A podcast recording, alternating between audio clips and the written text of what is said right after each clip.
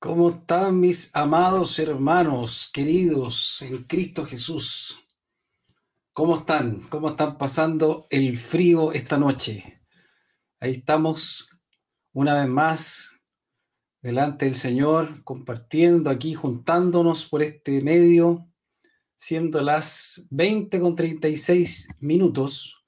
Quiero que me manden ahí un retorno, cómo está el audio un saludo ahí mientras a los hermanos ustedes me dicen. Yo voy a esperar ahí su, su confirmación de cómo está. ¿Qué dicen ustedes, chiquillos? ¿Cómo se escucha? Saludos, mis hermanos. ¿Se escucha, chiquillos? No, a ver. ¿Cómo está el audio, hermanos? Quiero saber cómo está el audio. ¿Cómo reciben ustedes el audio?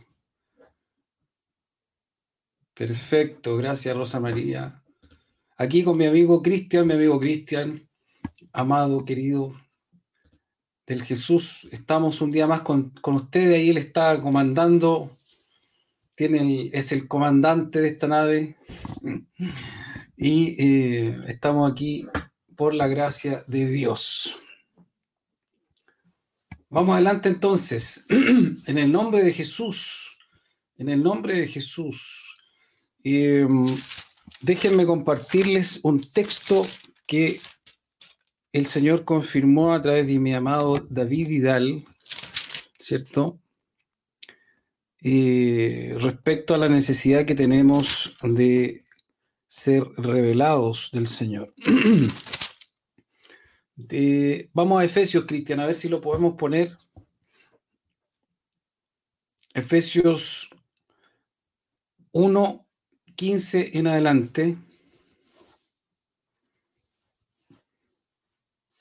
puede ser que pongas tú el 17, si es que no puedes ir avanzando, si no avanzas conmigo la lectura del 15 en adelante. Quiero partir con este texto porque justamente lo estaba escuchando, eso mismo, déjalo ahí. Eh, y eh, antes, hace un par de horas atrás, ahí me mandó algo muy, muy relacionado a este texto entonces yo entiendo que es el Señor que quiere ponerlo aquí. Eso da mi espíritu a testimonio de eso. Leámoslo, leámoslo juntos. Eh, no corramos porque eh, aquí estamos, somos discípulos de Jesús y nuestro interés está en crecer, en, tener más de Él, en aclarar nuestra mente, en recibir más de Él. Así que con calma, con tranquilidad, eh, si tu corazón está ansioso porque tienes otro compromiso, eh, yo te animaría a que calmaras tu corazón porque eh, lo del Señor es prioritario siempre. así que vamos adelante en el nombre de Jesús. Dice, por esta causa yo habiendo de vuestra fe en el Señor Jesús, ¿verdad? Y de vuestro amor para con todos los santos, no ceso de dar gracias por vosotros este es el apóstol Pablo que está hablándole a, los hermanos que eh, habitaban en Éfeso, en la ciudad, ¿verdad? Y dice, haciendo memoria de vosotros en mis oraciones. ¿Qué pedía Pablo? Para que el Dios de nuestro Señor Jesucristo, muy bien, el Padre de Gloria, ¿cuál es la petición de Pablo? Os dé espíritu de sabiduría y revelación en el conocimiento de Él. ¿Cierto? Alumbrando los ojos de vuestro entendimiento, para que sepáis cuál es la esperanza a, a que Él os ha llamado y cuáles las riquezas de la gloria de su herencia en los santos. Retrocedamos uno, mira, retrocedamos el versículo anterior. Esta es la oración de Pablo. Pablo dice así, yo he escuchado la fe que está, hagamos el símil, en colina. Yo he escuchado eh, de la fe que está en Colina. Franco podría estar hablando de nosotros. Y la oración de Franco, de hecho, es así. Eh, nosotros lo hemos conversado con él y esto lo ha ministrado, esta palabra en Efesios 2, de que su oración con nosotros es esta también. Que Dios, Padre, ¿cierto? El Dios Padre de nuestro Señor Jesucristo, el Padre de gloria, nos dé. ¿Qué cosa necesitamos? La oración es una oración al Padre para darnos algo. ¿Qué necesitamos? espíritu de sabiduría y revelación en el conocimiento de Jesucristo. No saques el texto, mira, déjalo ahí. ¿Qué hemos dicho hasta aquí? Un pequeño resumen. ¿Qué hemos dicho? Que nuestra visión no es otra cosa, apunta, está centrada, nuestros ojos deben estar puestos en Jesús. Ahí está, esa es la visión. Todo apunta a Jesucristo. Entonces, esta verdad se materializa cuando por el Espíritu veo a Jesús. Muchos hombres conocieron a Jesús. De hecho, hoy día a mediodía leía a Flavio Josefo, que es un historiador muy respetado, judío, pero no cristiano, ojo con eso, y él daba testimonio, eh, bueno, de muchas cosas, porque sus libros, eh, sus libros eran de 20 tomos, 16 tomos, era un historiador muy culto, de hecho era fariseo, y da testimonio de Jesús. Y él da el testimonio, eh, dice por ahí, déjenme leérselo mejor, ¿ya? Porque déjenme leérselo, aquí lo debo tener, denme un segundo. Aquí, lo guardé en, mi mensaje y dice así. Miren lo que dice Flavio Josefo respecto de, la gente que conoció a Jesús en el tiempo. Él es un contemporáneo de Jesús, ¿verdad? Eh, y dice, de hecho, él relata la, muerte del emperador en ese tiempo, los, sus relatos son fidedignos y son, y son la base de la historia, de una parte de la historia muy importante. Flavio Josefo dice, aproximadamente este tiempo, eh, bueno, que vivió, vio a Jesús. Un hombre, él hablando de Jesús, dice, es un, fue un hombre lleno de sabiduría. Si, es, si de hecho uno puede llamarle hombre, ¿por qué tiene esta interrogante Flavio Josefo? Responde, porque realizaba muchos hechos increíbles y era maestro de los que se alegraban con la verdad atrajo hacia sí a muchos judíos y gentiles. Él era el Cristo. Mira lo que dice Flavio Josefo. Pero la acusación de las autoridades de nuestro pueblo, por las acusaciones de nuestro pueblo, Pilato lo condenó a muerte en la cruz. No obstante, aquellos que lo habían amado antes le permanecieron fieles. Al tercer día se le apareció de nuevo vivo, entre otras maravillas, tal como lo habían predicho los profetas enviados por Dios. Y al día de hoy el pueblo de los que se llaman cristianos después de él permanece. Ese es el testimonio de un hombre eh, que vio a Jesús, que fue contemporáneo, y muchos hombres como él conocieron a Jesús. Pero Muchos de ellos también no lo conocen, no lo reconocen como el Señor, como Dios. La revelación que tenemos nosotros como discípulos es tremenda, es, es impactante. Entonces la oración de Pablo es que nosotros, ciertos, eh, se nos revele eh, a Jesús. Es una, nuestra necesidad es que Cristo sea revelado a nuestros ojos. Que en otra versión dice, que ilumine los ojos de vuestro entendimiento. Que Dios ilumine los ojos de los que están escuchando, de los que están mirando ahora, que están percibiendo. Esta es la oración de la iglesia, porque todo se centra en Jesucristo. La visión es Jesús, Jesús, Jesús es el, es el Señor. Todas las cosas fueron hechas por Él, para Él y por medio de Él. Entonces es muy importante que nosotros seamos revelados. ¿Y por qué necesitamos esta revelación? Luz, porque nosotros, si apagan la luz, no vemos nada. Estamos a ciegas. No como Dios, Dios ve todo, en, todo lugar, en la oscuridad, en las tinieblas, en la luz, todo ve Dios. Nosotros como seres humanos necesitamos luz para ver. Y esta luz viene del cielo para ver a Jesús. Los hombres tienen nublado su entendimiento, no pueden ver a Jesús solo ven la historia, que es irrefutable, para un, aún para un historiador como Flavio José. Eh, pero nosotros, la revelación es, eh, es espiritual. Dios nos muestra lo que los demás no pueden ver, lo que solo Él ve. Es un regalo, es una, luz que viene sobre nuestras vidas. Por eso dice, para que el Dios de nuestro Señor Jesucristo, el Padre o Gloria, os dé espíritu de sabiduría y revelación en el conocimiento de Él. Para que sean alumbrados los ojos de vuestro entendimiento. Para que sepáis cuál es la esperanza que los ha llamado. ¿Cuál es la esperanza que nos llamó Dios? A que seamos felices. No, eso es una consecuencia de la verdadera esperanza, de nuestro, verdadero llamamiento. ¿Cuál es la esperanza que Él nos llamó? La esperanza es una transformación de un hombre pecador que muere y nace de nuevo para Dios y es incluido en una familia y la esperanza nuestra es ser a la imagen y semejanza de Jesucristo. Ser como Jesús en nuestro, en nuestro llamamiento, en nuestro anhelo. Entonces, por eso, gracias Cristian, saquémonos nomás y de ahí vamos a otros textos. Por eso es importantísimo ¿cierto? Que nuestra oración siempre sea para que el Señor nos dé más, más conocimiento, más revelación. Estoy hablando de un conocimiento espiritual, no intelectual. No es la mente, por eso dice la revelación del Espíritu, que nuestro espíritu, ¿cierto? El Espíritu de Dios y nuestro espíritu que están amalgamados desde nuestro nuevo nacimiento, abra, se abran los ojos del entendimiento del Espíritu para ver más a Jesús y saber que Él es la esperanza que fuimos llamados y Él es quien eh, va a hacerlo también en nosotros.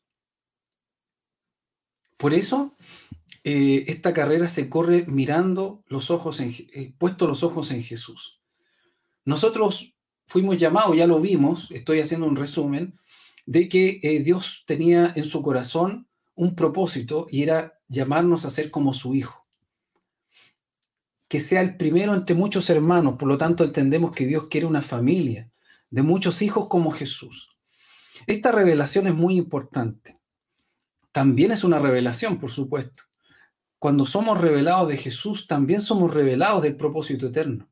Son, está todo junto porque es la voluntad de Dios, es, es lo que Dios tiene en su, en su interior, en su ser, concibió en su divinidad. Y lo necesitamos entender y ver por el Espíritu. Entonces así, un día alguien nos habla del Evangelio del Reino de Dios, que es el único Evangelio que nos da vida, el que predicó Jesús, los apóstoles, nos predican el Evangelio y en su misericordia Dios nos llama al arrepentimiento y pone la primera revelación respecto a Jesucristo es el Señor. Y junto con esa revelación, al ver al Cristo, vemos nuestra pobreza. El Espíritu Santo nos redarguye de pecado, nos convence de pecado, de juicio y de justicia. Eso, eso tiene que ver con el Evangelio. Y, es un llamado al arrepentimiento. Y ese llamado al arrepentimiento, ¿cierto? Se conjuga o se, se materializa con el bautismo es necesario nacer de nuevo para ver el reino de Dios. Y, entramos con esta convicción a las aguas del bautismo y confesamos lo que Dios nos reveló, los pecadores que somos. Muchos de los, de los antiguos, ¿cierto? De la iglesia primitiva, aparece ahí testificado, que entraban a las aguas del bautismo confesando sus pecados, en una señal clara de arrepentimiento. Entrar a las aguas del bautismo es una señal clara de obediencia. ¿Por qué? Porque hemos visto a Jesús como Señor, hemos visto nuestra pobreza, hemos visto nuestro pecado, hemos visto la gracia inmerecida. Vamos como respuesta al bautismo. Vamos al bautismo y entramos con la convicción de que Jesucristo es el Señor para morir a nuestra vieja vida y venir a la nueva vida. Y desde ahí comienza la caminada cristiana. Desde ahí comienza el periplo, desde ahí comienza nuestro caminar. Ese no es el fin, es el comienzo de nuestro andar. Alguien que no tiene el Espíritu de Dios, que no ha nacido nuevo, como Jesús le dijo a Nicodemo, ya lo hemos dicho varias veces, ¿cierto? No puede ver el reino de Dios. Por mucho interés que tenga en Dios, por mucho que, que quiera Dios, por mucho que trate de a ciegas buscarlo, ¿verdad? No puede venir a Dios, porque Dios no recibe pecadores nosotros ya fuimos condenados por pecadores. Y ojo, somos, es, esa es una ley, como somos, somos todos pecadores. ¿Por qué pecamos? Porque somos pecadores. No somos pecadores porque pecamos. Nuestra naturaleza era la caída. Pecamos. ¿Por qué todos pecan? Porque somos pecadores. ¿Se entiende eso? No, no, nuestra, no es porque no es que nosotros pequemos y eso nos convierte en pecadores, nosotros nacimos en pecado, en nuestra naturaleza, y cuando entendemos eso, ¿verdad? Se nos revela esta verdad, vemos a Jesús, queremos morir esta vida, pues esta vida es una vida de pecado, el mundo no puede escoger. Pero alguien me dirá, pero yo no vivo pecando, eso es lo que tú crees. Ya dijimos los primeros mandamientos, amarás al Señor tu Dios con todo tu corazón, ese es el primer y gran mandamiento. Llamarás a tu prójimo como a ti mismo. A ti te estoy diciendo que tú piensas que no pecas, que no vives en pecado. Yo quiero decirte que sí, de una u otra manera eres pecador. Ya con estos dos mandamientos que son los más importantes, tú te darás cuenta que vives en pecado. Muy bien, si esto te lo reveló Dios algún día o te lo está revelando hoy, entonces tú tienes que reconocer a Jesús como Señor, venir a las aguas del bautismo, ¿verdad? Y nacer de nuevo. Y ahí empieza el camino. Y veíamos, ¿verdad?, que esta, esta nueva vida que está en nosotros es el Espíritu Santo que nos fue dado. Entonces aquí es importante revisar la visión en este aspecto. ¿Por qué? Porque si Jesús y Dios condenan a este ser pecaminoso, a este que está aquí, condenado, y yo lo he puesto por el bautismo en la cruz, es decir, al entrar a las aguas del bautismo, me hago partícipe de la muerte de Jesucristo para nacer de nuevo, ¿cierto? Si, si Dios dice eso de mí, que yo soy un pecador y que soy inútil para su propósito, no puedo cumplir su propósito, ¿por qué como cristiano entonces intentaría agradar a Dios con este cuerpo? Eso es lo que debemos ajustar en la visión. Yo debo entender que esta naturaleza pecaminosa no puede agradar a Dios. Por lo tanto, mis esfuerzos humanos para ser o intentar ser a la imagen de su Hijo son en vano. La carne, esta vida pecaminosa que tiene una ley, la revisamos la semana pasada, la ley del pecado, ¿verdad? La ley es, algo que es constante. Si yo vivo en la carne, peco. De una u otra manera voy a pecar. Por lo tanto, no puedo llegar a la imagen de Jesús a través de mi carne. Mi carne no me llevará a ser como Jesús, jamás, le es imposible. La debilidad de la carne no logra una transformación. Lo que logra la transformación es la nueva vida en mí. Ahora Dios me dio una vida y mi vida debo vivirla a través de esta nueva vida es el recurso maravilloso que nos dio Dios. Es su gracia, es su amor por medio de su Santo Espíritu. Esto es lo verdaderamente valioso que hay en nosotros. Su vida, la vida de Dios en mí. Vamos a Hechos de los Apóstoles. Vamos a ver. Vamos a ver.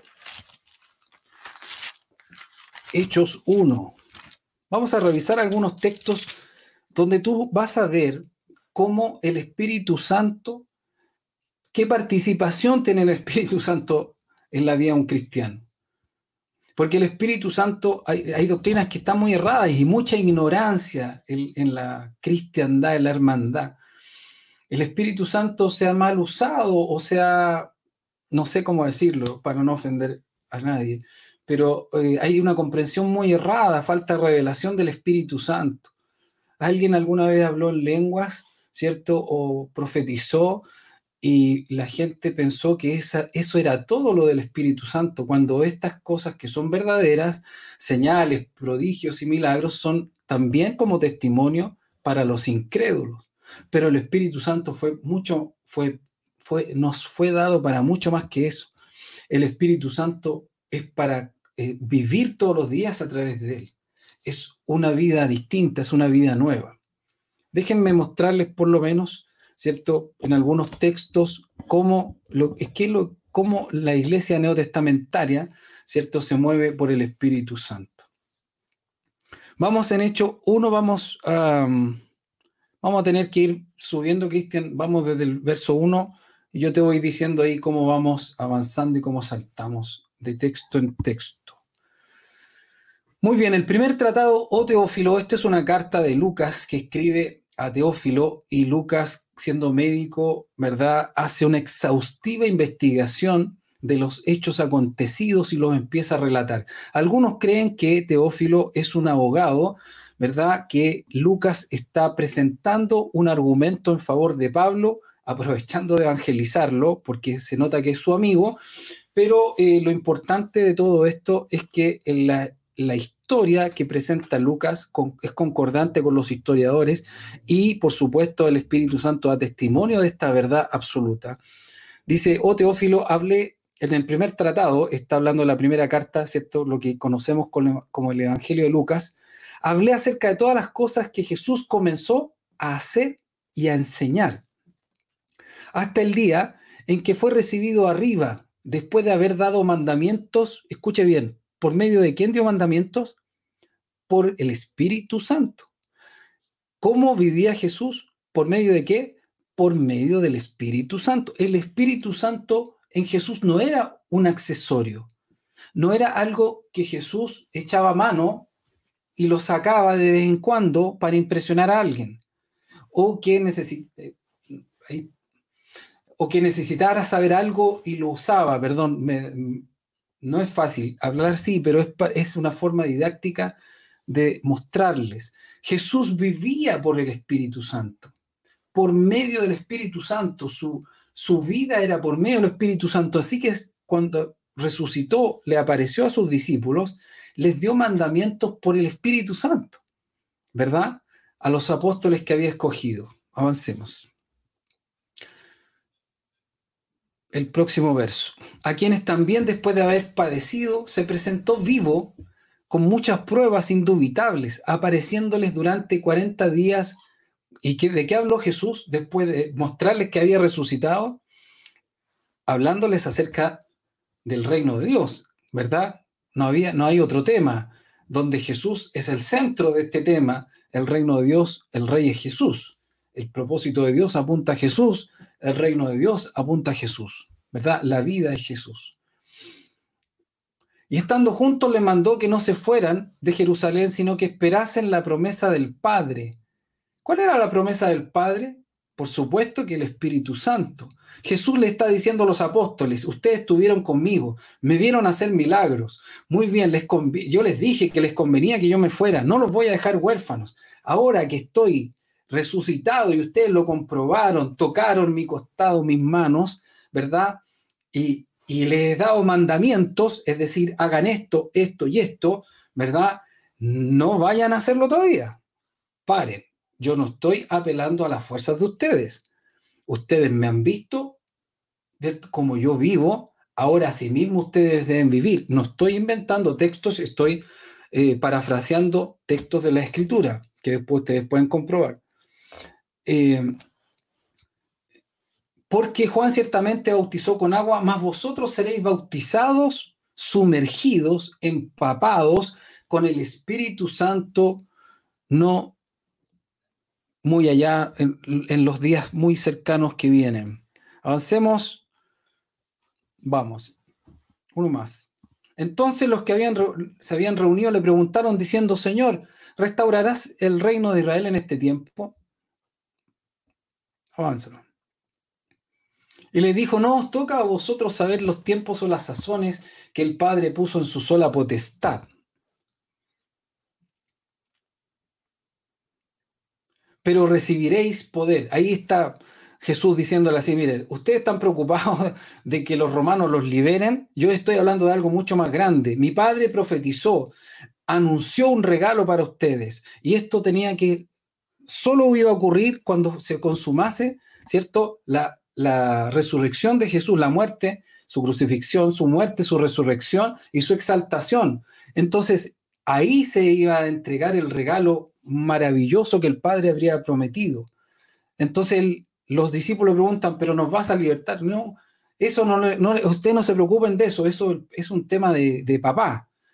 Ustedes lo que tienen que preocuparse es de esto, recibiréis poder Ustedes no pueden vivir sin este poder. Ustedes no pueden hacer la obra, la vida, no pueden dar testimonio, no pueden moverse sin este poder. ¿Cuál es este poder? Cuando haya venido sobre vosotros el Espíritu Santo. Ahí recién, ahí recién, y me seréis testigos. Ahí recién viene el testimonio. ¿A dónde seremos testigos? ¿Dónde serían testigos? En Jerusalén, en Judea, en Samaria y hasta lo último de la tierra. Ahí está lo trascendente. Jesús le dice, no se vayan hasta que reciban el Espíritu Santo. ¿Verdad? Vamos, avancemos. Vamos al 1.16. 1.16.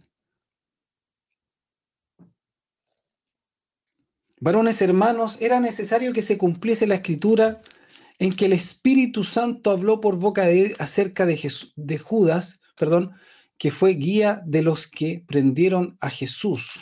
Y era contado con nosotros y tenía parte en este ministerio. Muy bien, ahí empieza a explicar algunas cosas. Yo quería mencionarles que el Espíritu Santo, ¿cierto? Está presente y habla desde siempre, porque es Dios, ¿verdad? Y, y el Espíritu Santo fue comisionado para hablar. Entonces habló por boca de David, profetizando la muerte del Mesías, su resurrección, y también profetizó, ¿cierto?, este regalo maravilloso. El 2, vamos al 2. 2.1 en adelante. Cuando llegó el día de Pentecostés, estaban todos unánimes juntos, ¿verdad? Y de repente del cielo un estruendo como un viento recio que soplaba, el cual llenó toda la casa donde estaban sentados. Y se les aparecieron lenguas repartidas como de fuego, asentándose sobre cada uno de ellos. ¿verdad? Verso 4. ¿Y qué pasó en ese minuto? Recibieron la promesa del Padre. Ahí está, el 4. Y fueron, ¿qué pasó? Y fueron llenos del Espíritu Santo. Eso era lo que estaba diciendo Jesús, que tenían que esperar que llegase la promesa del Padre, que llegase poder sobre ellos.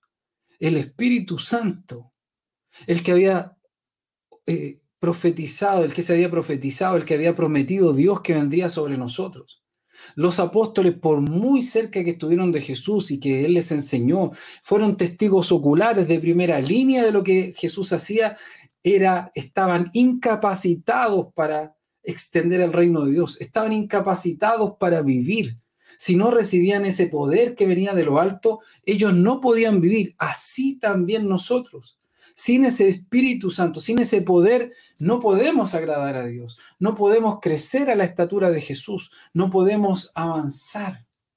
Este propósito eterno de Dios no se cumple sin el Espíritu Santo de Dios. Es muy importante que esto sea revelado en nuestros corazones. Dios nos llamó, nos concibió con, con una idea, con una razón de ser. Nuestra razón de ser es ser parte de la familia de Dios. Y la única forma es nacer de nuevo. Y para ser transformados a, la imagen, al carácter de Jesucristo, tiene que ser por medio del Espíritu Santo. Estos hombres que estaban ahí tenían que esperar la venida del Espíritu Santo sobre ellos para dar testimonio, para servir, para moverse, para vivir. Recuerden que el Espíritu Santo manifiesta el amor. Es Jesús en nosotros el verdadero amor. ¿Cómo ellos podrían servir sin ese amor? Sin ese poder que dice Jesús. Ese poder tiene que ver con vida. No tiene que ver con hechos eh, milagrosos solamente. Tiene que ver con nuestro caminar, con nuestra vida. Nosotros necesitamos vivir por medio del Espíritu Santo. Es muy importante. Déjenme buscarle algún otro texto que sea bien trascendente. Dejen, repitamos de nuevo, Cristian, el, el Hechos 2, 32.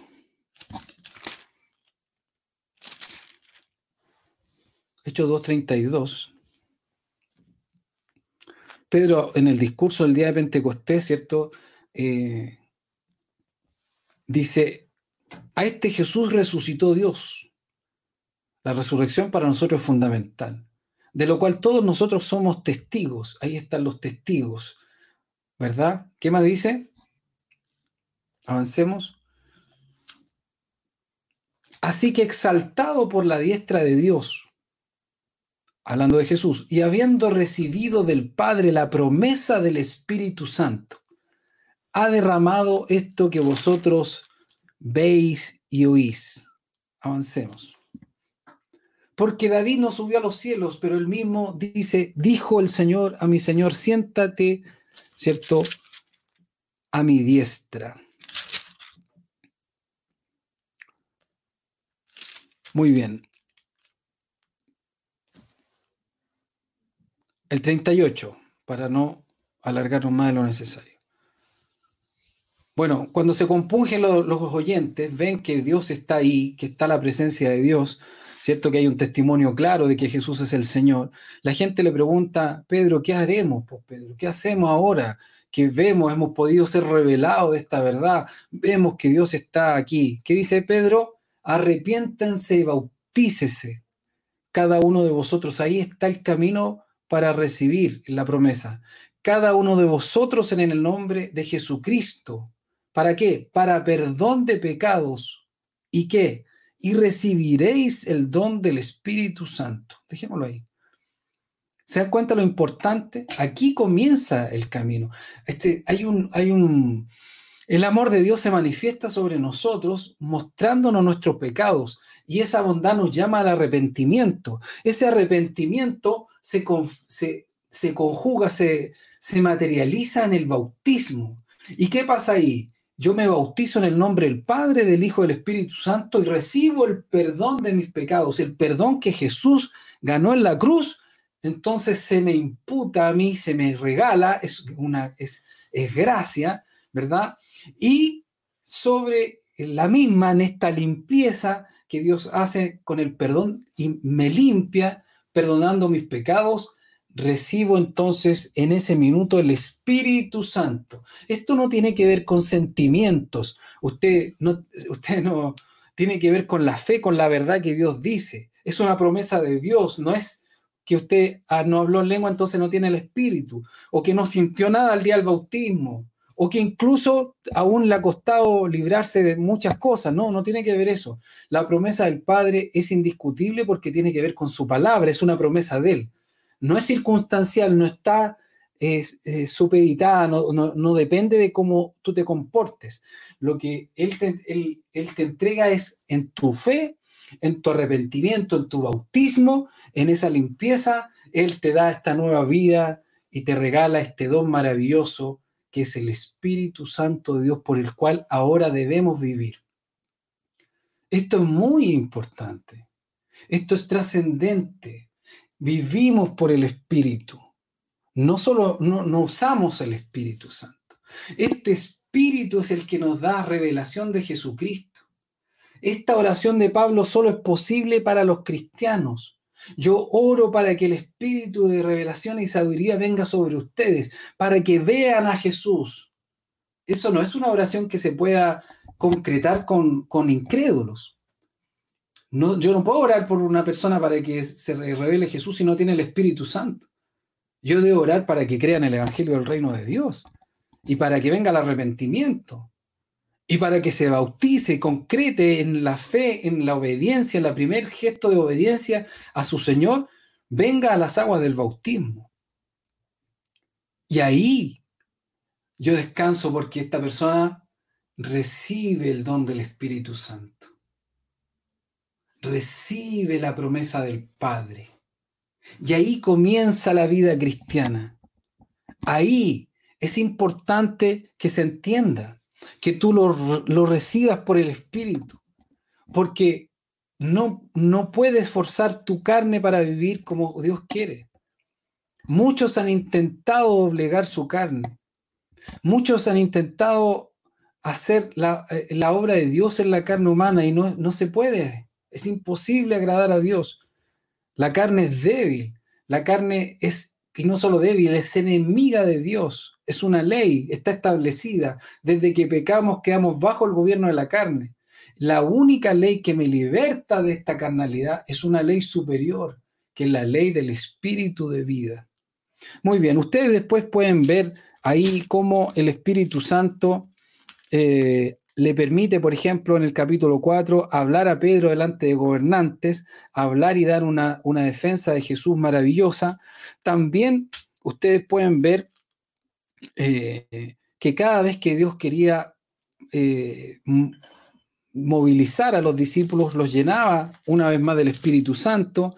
En el capítulo 5 vemos cómo el Espíritu Santo tiene un gobierno en la iglesia, donde un matrimonio le miente al Espíritu Santo y muere, mueren ahí delante de los demás hermanos, ¿verdad?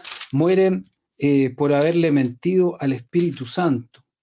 Pero Pedro les dice en el 5.9, no sé si Cristian lo quiere poner, a lo mejor no es necesario, pero dice, eh, Pedro le dice, ¿por qué convenisteis en tentar al Espíritu del Señor? Le está, le está preguntando. Eh, a Zafira, que era la, esposa de, Ananías, ¿verdad? y he aquí a los que eh, a la puerta los, los pies de los que han sepultado a tu marido te sacarán a ti. Ahí ella muere. Al instante ella cayó a los pies de él y expiró. Y cuando entraron los jóvenes, la hallaron muerta y la sacaron y la sepultaron junto a su marido. ¿Y qué más dice? Y vino, ¿qué pasó? Y vino gran temor sobre toda la iglesia. ¿Quién hizo? ¿Qué, qué, qué pasó ahí? Hay un matrimonio, ¿cierto?, que dice ser cristiano y le miente al Espíritu Santo. Y Pedro, y Pedro por el Espíritu Santo les da la posibilidad de arrepentimiento y ellos le mienten y se esconden y mienten una vez más.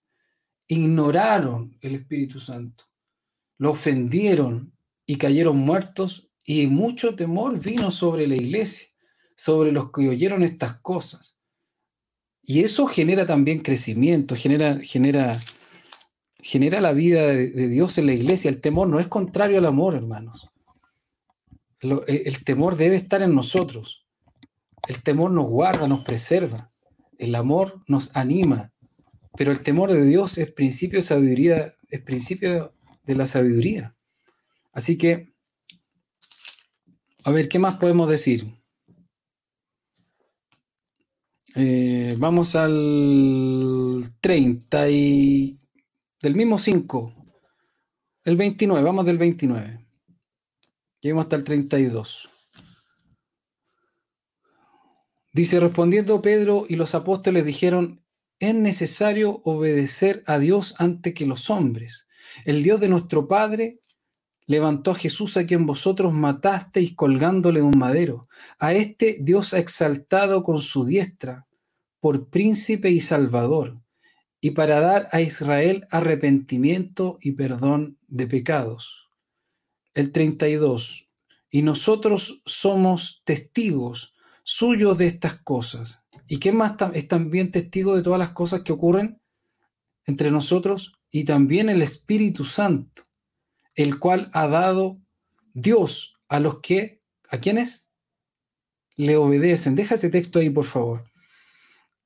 Aquí Pedro y los apóstoles están siendo amedrentados para que no hablen más en el nombre de Jesús. Y ellos le dicen así, eh, ustedes tienen que juzgar, ¿cómo no van a entender que evidentemente Dios quiere que lo obedezcamos a Él y no a ustedes? ¿Verdad? Y hablan otra vez de Jesús y dice, eh, Pedro dice, a este Dios ha exaltado con su diestra por príncipe salvador para dar a Israel arrepentimiento y perdón de pecados. ¿Se dan cuenta? La temática sigue. Y nosotros somos testigos suyos de estas cosas y también el Espíritu Santo, el cual ha dado Dios a los que lo obedecen. El Espíritu Santo es Dios en la tierra, hermanos. Es la tercera persona de la Trinidad que está entre nosotros y mora en nosotros. Se nos fue dada esa vida. Fuimos sellados por el Espíritu Santo. Él está aquí, es testigo silencioso de todas nuestras conversaciones. Él es quien provoca en nosotros el querer y el hacer por su buena voluntad. Él es quien nos conduce, el que nos dice, el que nos lleva, el que nos habla, el que nos advierte. Él es mayor que nuestra conciencia mayor que la conciencia que Él mismo despierta para advertirnos, es Él, Él que nos habla, nos dice, guarda silencio, habla, no, nos revela cosas, nos muestra, nos manifiesta, Nosotros, ustedes saben, fuimos revelados de, todo lo que venía desde octubre hacia adelante a través de sueños muy claros que quedaron grabados y que fueron comunicados a la, iglesia y a los hermanos de distintas partes. Dios nos habló por el Espíritu Santo para mostrarnos que venían tiempos difíciles y se ha encargado de mostrarnos, nos habla, nos muestra, nos redarguye. El Espíritu Santo está entre nosotros y nosotros no podemos desconocerlo. No, no podemos negligenciar esta gracia. No podemos ser negligentes, abandonarlo, no, no escucharlo, no oírlo, no buscarlo. El Espíritu Santo hace la diferencia, hermanos. La iglesia, si ustedes ven el relato de los apóstoles, el Espíritu Santo es no solo testigo, sino que es protagonista de todo lo que ocurre. ¿Por qué dice Hechos de los Apóstoles, debería ser los hechos del Espíritu Santo. Muchos, muchos hemos dicho eso. Pero también hay una razón. El Espíritu Santo mora en estos hombres. Y estos hombres también tenían la posibilidad, como lamentablemente le pasó a algunos cristianos en la antigüedad, de negar a Jesús, de apostatar de la fe. Por lo tanto, hay un, un mínimo mérito, por si es que se puede decir así, o un valor, más bien dicho, en la permanencia de estos hermanos y de haberle obedecido al Espíritu Santo, de haber buscado al Espíritu Santo, de haber sido dejado, ellos se dejaron conducir por el Espíritu. Miren, vamos, Cristian, al 6. El verso 3. Miren, la situación es la siguiente. Aquí como creció el número de discípulos, ¿cierto? Eh, había, empezaron a haber problemas, como estaban todos juntos, tenían todo en común, la iglesia neotestamentaria comían juntos, tenían, eh, vivían juntos, ¿verdad? Entonces ellos empezaron a tener problemas en la distribución de la comida. Había un problema práctico, había que resolver un problema práctico. Y los apóstoles que en ese momento estaban gobernando la iglesia, ¿verdad? Hasta ese minuto estaban ahí ellos, eh, tenían que resolver una situación práctica delicada, porque la vida es así, todos los días se vive en el Espíritu, todos los días hay situaciones, hay desafíos. El Espíritu Santo no es solo para las reuniones ni para los domingos, el Espíritu Santo es para vivir. Vivimos esta nueva vida, es una nueva vida.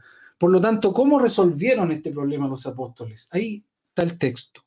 Dice, los apóstoles dicen, buscad pues hombres, hermanos, de entre vosotros a siete varones de buen testimonio.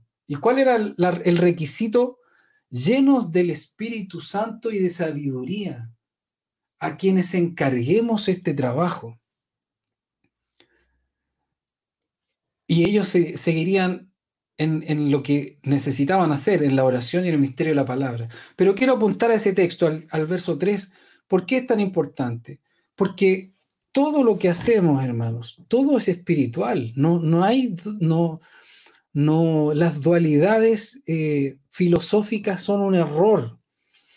No, nosotros no, una cosa, hay gente que dice así, para explicarlo más sencillamente. Hay gente que dice así, bueno, una cosa es el trabajo y otra cosa es la iglesia. Como si hubiesen dos tipos de vida.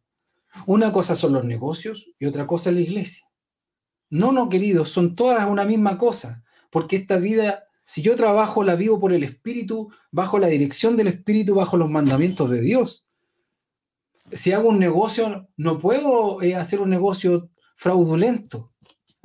El Espíritu Santo está en mí. No me va a permitir, no me va a dejar, no, no me va a dejar tranquilo, va a redarguir mi corazón. Entonces nosotros vivimos por el Espíritu todos los días 24 horas, 24/7. Entonces, este es un tema práctico. Alguien podría decir, oye, resolvamos el asunto, que alguien lo arregle, por favor. No.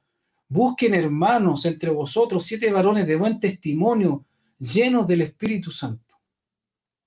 Llenos del Espíritu Santo. Pero hoy no se van a servir las mesas. Pero sí es fundamental. Todo servicio en la casa de Dios es fundamental. Entonces, muy importante que entendamos que nuestra vida es por el Espíritu Santo. ¿Y qué pasó? Dice, le agradó el, verso 5, Cristian. Le agradó la propuesta a toda la multitud. ¿Y qué pasó? Y eligieron a Esteban, varón lleno de fe y del Espíritu Santo, a Felipe, a Prócoro, a, Nicanor, a Timón, a, Parmenas y a Nicolás Prosélito de Antioquía. Hombres llenos del Espíritu Santo. Después Esteban es martirizado. La gente lo, resistió porque veía que estaba Dios en él y la gente resiste lo de Dios. Es así, por eso hay persecución contra los cristianos. Era, tanto, era tanta la vida que emanaba de, Esteban, la expresión de Esteban, eh, la verdad que emanaba de él, que el celo a los judíos los consumió y lo apedrearon. Y entre eso estaba un joven llamado Saulo de Tarso. Miren el 755, Cristian. Es muy importante, fíjense que el Espíritu Santo nos hace crecer a la imagen y a la estatura de Jesús.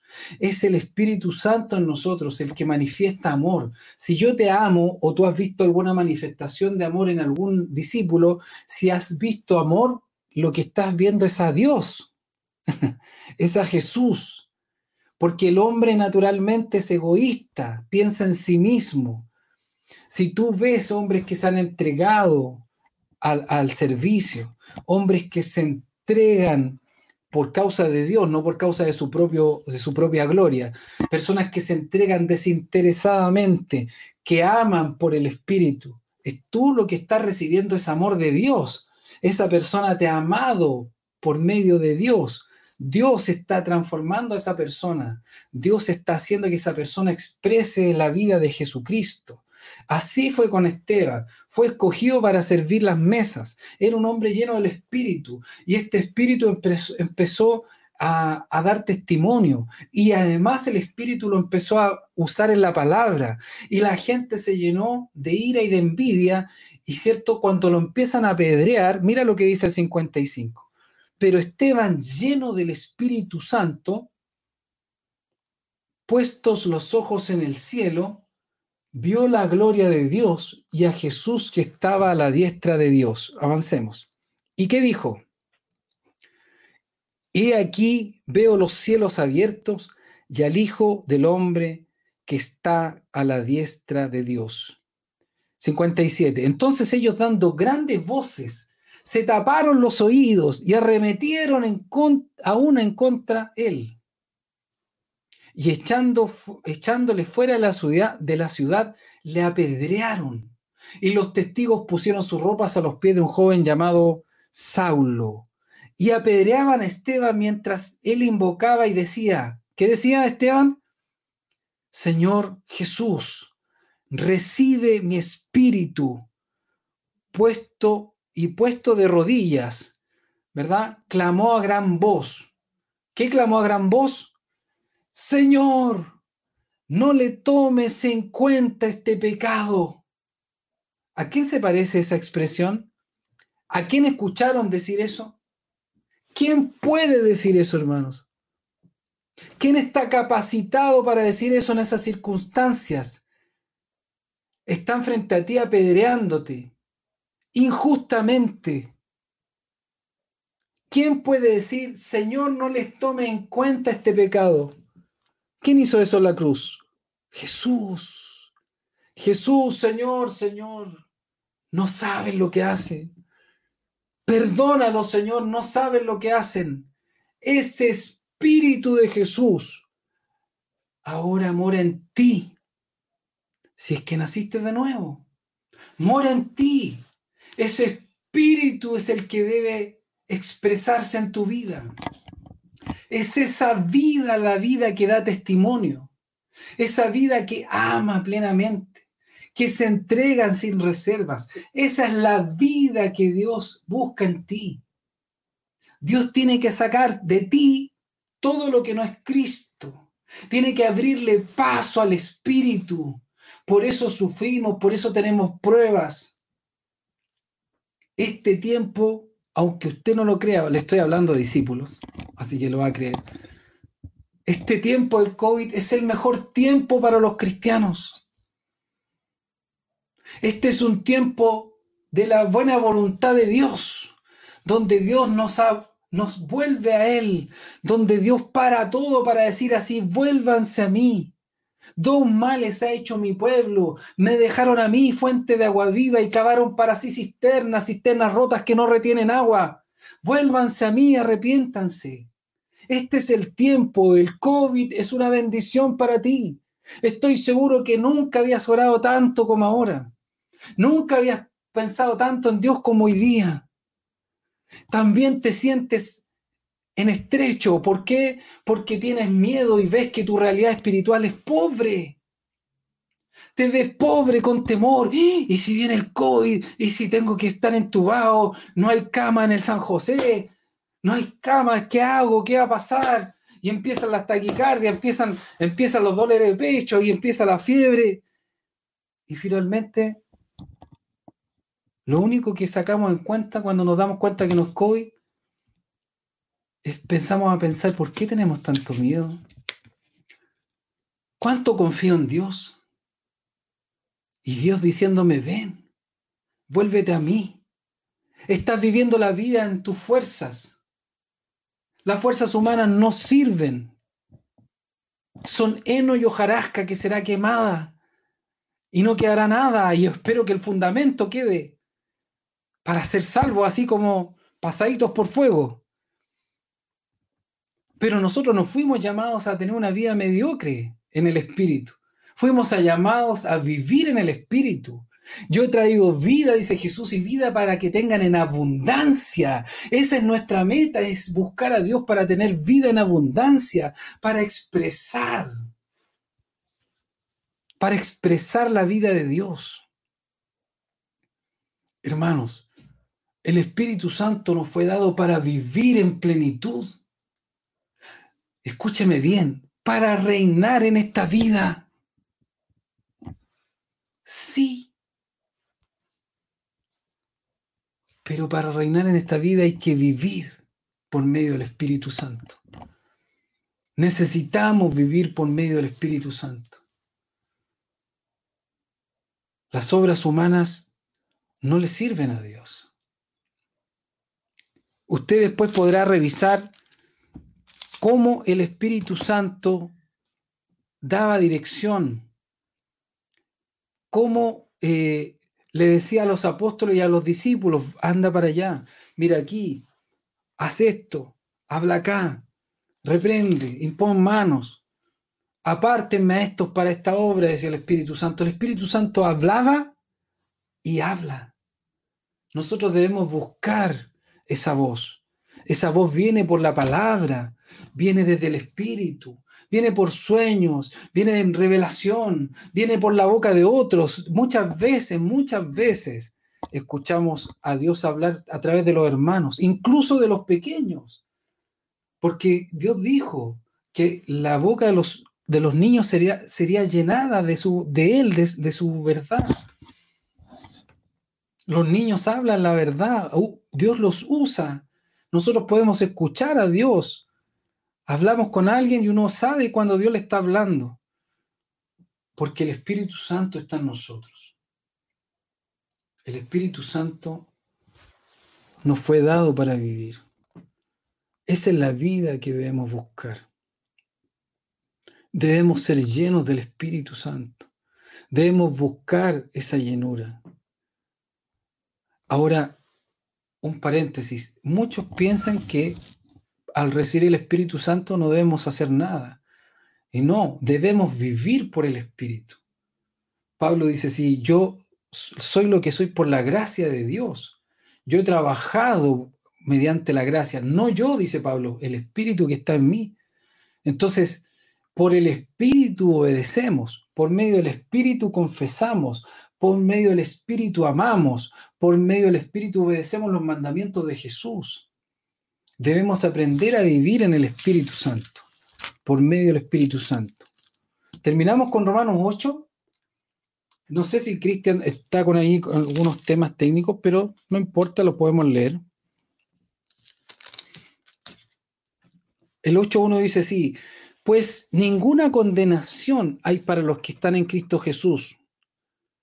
En Cristo Jesús, ¿Quiénes son estos? Los que no andan conforme a la carne, sino conforme al Espíritu. Ahí está Cristian bien. No hay condenación para los que andamos conforme al Espíritu. ¿Por qué? Porque, y aquí está lo, de la ley que les mencionaba, porque la ley del Espíritu de vida en Cristo Jesús me ha librado de la ley del pecado y de la muerte. Ahí, pausa. ¿Por qué? ¿Se fijan? ¿Qué gobierna al hombre natural? ¿Cierto? Su carne. La ley dice que quien anda en la carne peca. Eso es una ley. Ya lo dije. Eh, pecamos porque somos pecadores. Eso es la ley que está en mí. Es una ley. En mí hay una ley, dice Pablo. Encontré una ley que yo queriendo hacer el bien, hago el mal. Esa ley es la ley del pecado y de la carne. Es una ley. Siempre ocurrirá. Ah, pero hay una ley superior que me libra, ¿cierto? De la ley del pecado y de la muerte. Esa misma, Cristian, antes. Me libra de la ley del pecado y de la muerte, ¿verdad? Esta ley del espíritu de vida, y aquí quiero explicarlo con un ejemplo que es bastante antiguo, pero muy, muy eh, claro, ¿cierto? Pensemos así, la ley de la carne, del pecado, ¿cierto? De la muerte es una ley, está en mí. Muy bien, en todos los seres humanos, muy bien. ¿Cómo, es como la ley de la gravedad. Si yo tengo un objeto y lo suelto, va hacia el centro de la Tierra, cae. Lo que yo tomo, ¿verdad? Cae. Esa es, la, es una ley, siempre va a ser así. Siempre ocurre, siempre es la ley así. Eso pasa con la ley del pecado y la muerte.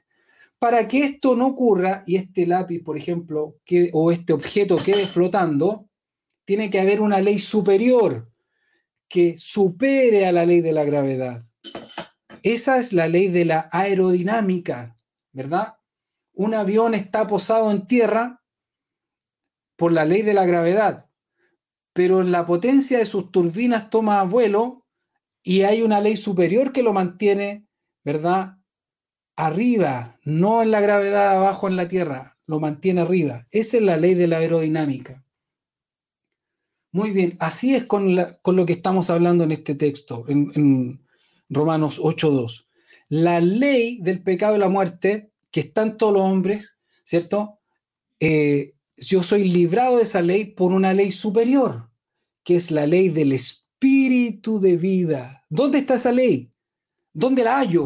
Yo la necesito. Si tú, tú me dirás, yo necesito ser libre del pecado. Muy bien, el Evangelio del Reino de Dios te arrepientes, te bautizas confesando tus pecados y recibirás el don del Espíritu Santo. Ahí está. ¿Por qué? Porque esa ley del Espíritu de vida está en Cristo Jesús. Entonces, cuando yo recibo a Cristo Jesús en el bautismo, recibo por el Espíritu, recibo el Espíritu Santo por medio de Jesús. Entonces, ahí recibo en mí esta nueva ley. Entonces, en mí hablando, pues me estoy poniendo como ejemplo para explicarles, ¿verdad? Todo cristiano debe entender esta revelación, ¿verdad? Déjenme tomar agüita.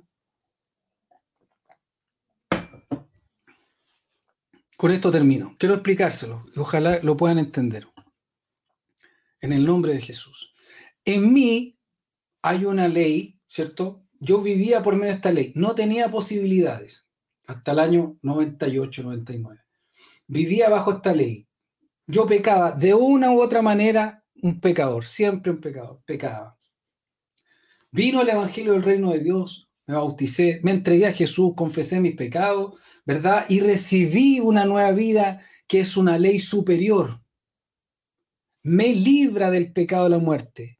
No me, no, me libra de la ley del pecado de la muerte, para ser exacto, ¿verdad? Entonces ahora yo ando por medio del Espíritu. Tengo una ley, ¿cierto?, que es superior a la del pecado. Ya no necesito pecar porque tengo una ley superior en mí, que se llama la ley del Espíritu de vida en Cristo Jesús. Está en Cristo, Cristo me fue dado, el Espíritu Santo me fue dado, ¿cierto? Y ahí tengo una nueva ley. Hay dos leyes en mí.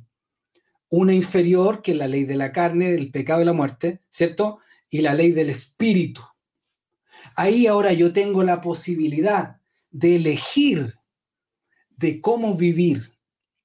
O elijo bajar a la, tierra y, vivir lo estoy diciendo metafóricamente, ¿verdad? Bajar y vivir en la carne o voluntariamente decido amar a Dios y obedecerle. Tengo esa posibilidad. Hay una dualidad en mí y yo elijo vivir por el Espíritu. Cuando no lo hice, pequé. Cada vez que hice algo en la carne, yo peco, sea carne blanca o sea carne roja. Yo puedo incluso hasta ayunar en la carne para tratar de forzar a Dios. No, esta es una huelga de hambre. Eso es un ayuno en la carne. Yo puedo incluso orar. Hay gente que ora, eh, ora cosas que no son verdad. Eh, hay un ejemplo muy claro que, que Franco menciona, es bastante simpático, pero es bastante triste también. Una hermana orando por el esposo de otra hermana. Señor, dame ese hombre. Y no es un, no, no es un chiste, es una verdad que ocurrió ahí, en un lugar en, Brasil. Señor, dame, ese, dame a, ese, a, ese hombre, que eh, ese hombre era para mí, no, es, no eres para esa hermana, no lo merece. ¿Se fija que uno puede orar en la carne también? Por supuesto. Hay gente que imita lo del espíritu, también lo hay. Jesús, Jesús lo dice, la escritura dice que hay profetas que son mentirosos y serán juzgados. Po. Entonces yo tengo esta posibilidad, esta hermosa posibilidad, tengo, tengo una, una doble verdad en mí, dos leyes moran en mí, ¿verdad? Primero, únicamente la ley de la carne, y, en el, y por el bautismo tengo una vida nueva, porque se me incluyó el Espíritu en mí y ahí tengo una ley superior. Entonces yo debo vivir en el Espíritu, desarrollar mi vida en el Espíritu leyendo, orando, buscando a Dios, estando con los hermanos, cantando ah, salmos, himnos, orando, buscando, sujetándome, sometiendo mi vida. Todo lo que, lo que es la expresión del Espíritu, ¿cierto? Todo lo que es de Dios alegra el Espíritu. Cuando yo canto lores a Dios, el Espíritu se siente cómodo en su ambiente. También puedo entristecer al espíritu. Este es un tema que vamos a desarrollar después. Pero quiero que te quede claro lo siguiente. Todo cristiano bautizado bajo esta verdad del Evangelio del Reino de Dios, que se entregó voluntariamente a morir, a entregarlo todo a Jesús, por Jesús y para Jesús, ¿verdad? En las aguas del bautismo nace y se le da al Espíritu Santo. Hoy el Espíritu Santo gobierna nuestras vidas. Voluntariamente decidimos obedecerle. Podemos obedecerle a la carne, pero yo para eso tengo que presentar mi cuerpo al pecado. Yo voluntariamente puedo prender mi celular y voluntariamente puedo ver pornografía. Es una decisión, pero es pecado. Y el Espíritu Santo, cada vez que yo decido vivir en la carne o hacer algo en la carne, sea carne blanca o roja, el Espíritu Santo se constriñe. Yo peco contra Dios. ¿Por qué? Porque si me ha dado esta hermosa posibilidad de vivir en Él y yo he escogido la bajeza de vivir en la carne, por supuesto que soy digno de condenación. Cuando Dios me da la posibilidad, la posibilidad de confesar y yo me oculto y quiero vivir en las tinieblas, por supuesto que merezco condenación a no ser que me arrepienta. ¿Verdad? El arrepentimiento es parte del Espíritu Santo. La humildad, la fe, el amor, la mansedumbre, la templanza, dominio propio, tanto que necesitamos el dominio propio, es solo por el Espíritu. Yo tengo la posibilidad de vivir en el Espíritu o tengo la posibilidad de vivir en la carne. Ahí está mi muestra de amor voluntario diariamente. Me levanto para decirle, Señor, yo quiero hacer tu voluntad. Y Dios dice, sí, muy bien, entonces hazla. Es que dame poder, pero si ya lo tienes. Úngeme con tu espíritu, pero si mi espíritu está en ti. Pero bendíceme primero, pero si ya te he bendecido con toda bendición espiritual en los cielos. Ah, entonces tengo que hacerlo, ¿no? Claro. Tienes que voluntariamente decidir vivir para el Señor. Obedecerlo. No, escúchame bien, esto es un error. No trates de doblegar tu carne. No bajes a la ley de la carne, ¿cierto? No, no bajes, ¿verdad? Para tratar de modificar tu carne. Si esa carne no sirve, esa carne no la puedes modificar. Esa, esa carne siempre, si tú bajas a la carne, vuelves a tu ser anterior. lleno de temores, de envidia, de celo, lascivo. Todo eso está ahí, presente, en la ley del pecado y la muerte. Pero ¿para qué voy a ir para allá si ese hombre no sirve para nada? Yo voluntariamente permanezco en el aire, permanezco en esta nueva ley, voluntariamente. Los motores del avión los mantengo encendidos para voluntariamente vivir en el espíritu. Es una muestra de amor, es mi respuesta de amor para con Él. Él me amó y yo lo amo en esto. Es la obediencia por el espíritu, en hacer su voluntad. Jesús lo dijo, el que tiene mis mandamientos y los guarda, ese es el que me ama. Fuimos llamados a ser santos y sin mancha, eso significa obedecer constantemente. Eso se hace por medio del Espíritu. Necesitamos entender estas hermosas verdades. Hermosas verdades. Tú fuiste llamado a ser como Jesús. Entonces yo te digo hoy, no lo hagas en la carne porque no lo vas a lograr. También te digo, tienes todo lo necesario para hacerlo. Tienes que crecer en el conocimiento, en la revelación de esta verdad y practicar, practicar, acercarte voluntariamente a personas que te pueden conducir en esta verdad. A eso le llamamos discipulado. Hombres un poco mayores o mujeres que me pueden llevar en esta verdad, en este camino.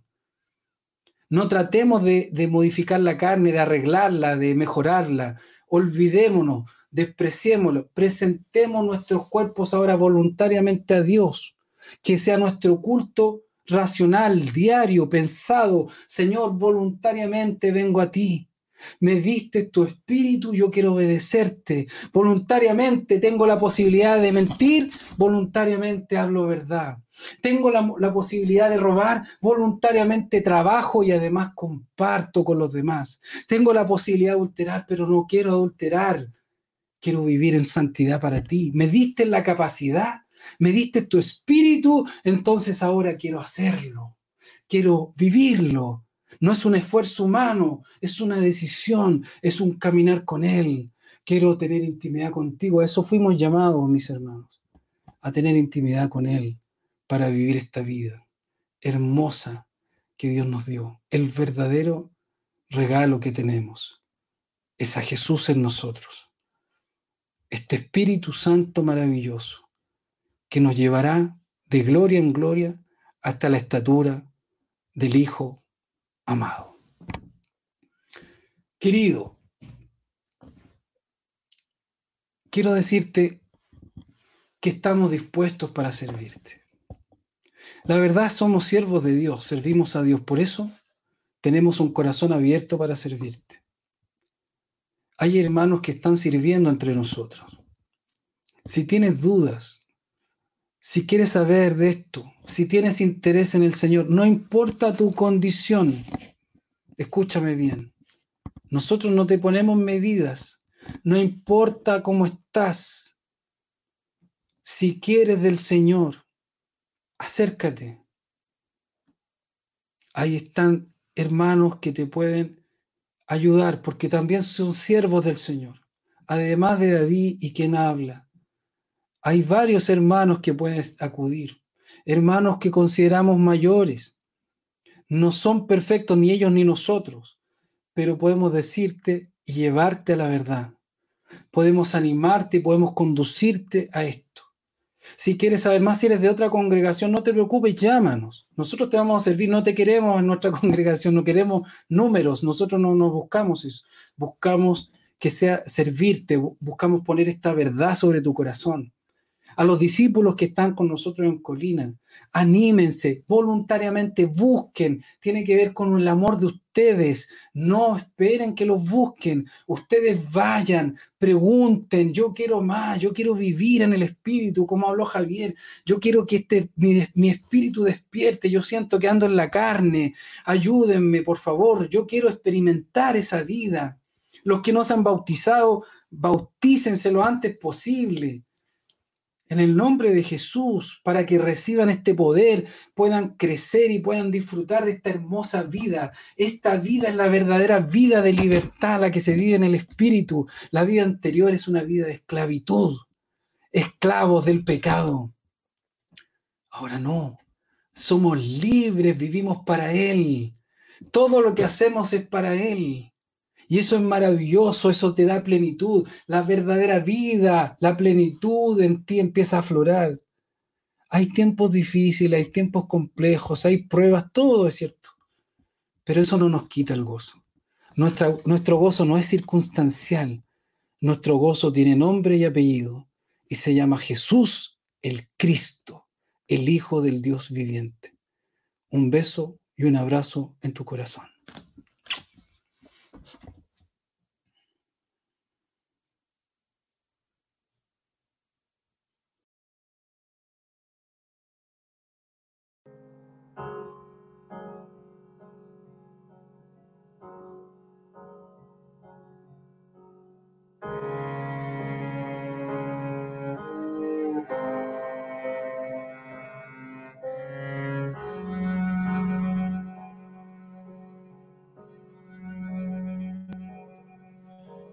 Puede ser que el bueno y justo se hizo hombre y fuera a morir? Por el más vil pecado, como siendo yo su enemigo, el sufrimiento en mi lugar tomó en aquella cruz y cargó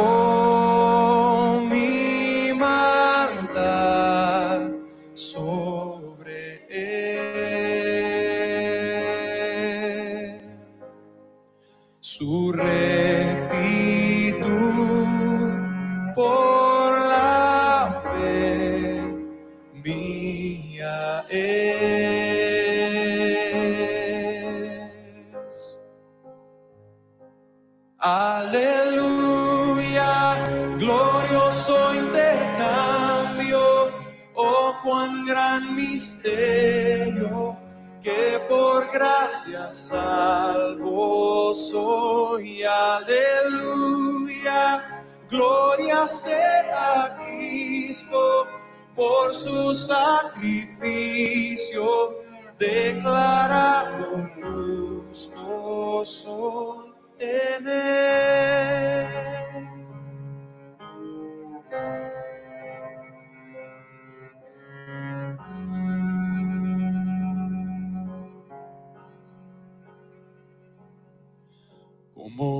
Es posible que en Jesús, como a su Hijo, Él me recibió? Y su nombre llevo hoy, su perfecta vida de obediencia al Padre, al yo creer, Él me otorgó y perdón me dio pues cargo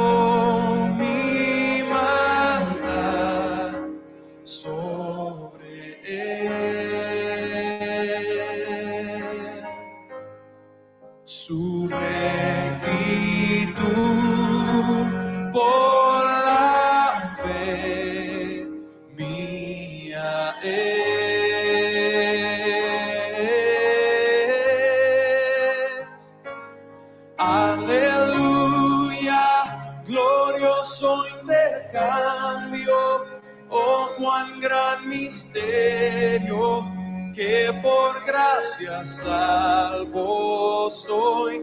Aleluya, gloria sea Cristo por su sacrificio, declarado justo soy. Aleluya, glorioso intercambio, oh cuán gran misterio, que por gracia salvo soy. Aleluya, gloria sea a Cristo por su sacrificio declarado justo soy.